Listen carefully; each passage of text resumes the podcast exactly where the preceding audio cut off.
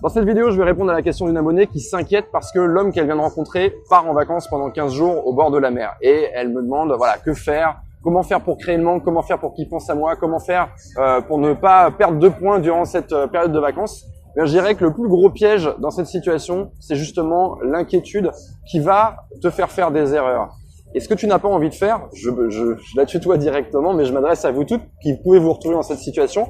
Ce que tu n'as pas envie de faire, c'est que toi, tu es euh, dans ta ville en train de travailler, très occupé, avec ton boulot, tes amis, ta famille, euh, voilà, toute ta vie.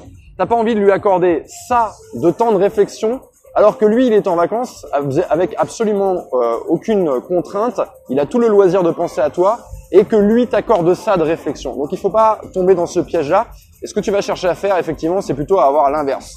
Toi, tu as toute la légitimité pour être occupé, pour faire plein de choses, euh, et lui, il a toute la légitimité pour penser à toi. Maintenant, la deuxième partie de la question, c'est une question qu'on me pose tout le temps. Comment faire pour créer le manque Et vous allez être choqué par ma réponse. Pour créer le manque, il ne faut rien faire. Il ne faut rien faire du tout. Sinon, vivre sa vie, avoir ses activités, être occupé.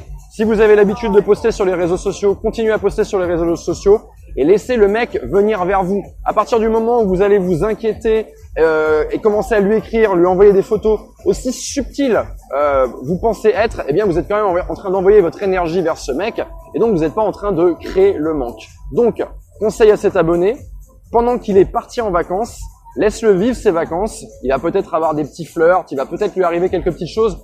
Pour l'instant, vous êtes au tout début de la rencontre, tu ne peux rien exiger de lui. Donc, j'ai tendance à dire, ne tombe pas dans ce piège de lui montrer ton inquiétude. Laisse-le venir vers toi, laisse-le s'inquiéter de ce que toi tu es en train de faire.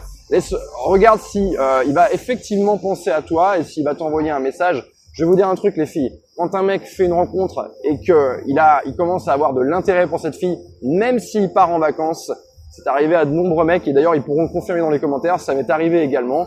Euh, même si on est à deux trois rendez-vous, eh bien, on pense à cette nana hein, et c'est le mec qui est en vacances qui devrait s'inquiéter et qui va commencer à se dire mince, elle, elle est dans, elle est dans notre ville, elle peut faire des rencontres, des rencontres qui pourraient durer. Lui, il est en vacances, il est sur son petit nuage, mais c'est une parenthèse, c'est des choses éphémères, donc laisse-le venir à toi.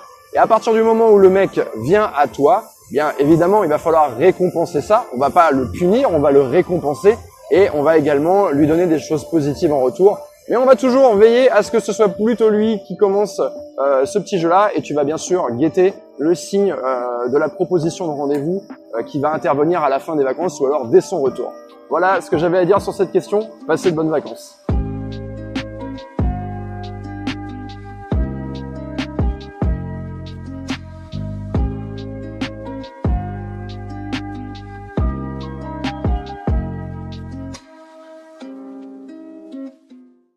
Merci à toi d'avoir écouté cet épisode en intégralité. Si ça t'a plu et que tu veux m'encourager à travailler encore plus le format du podcast, n'hésite pas à aller dans l'application iTunes et me laisser plein d'étoiles.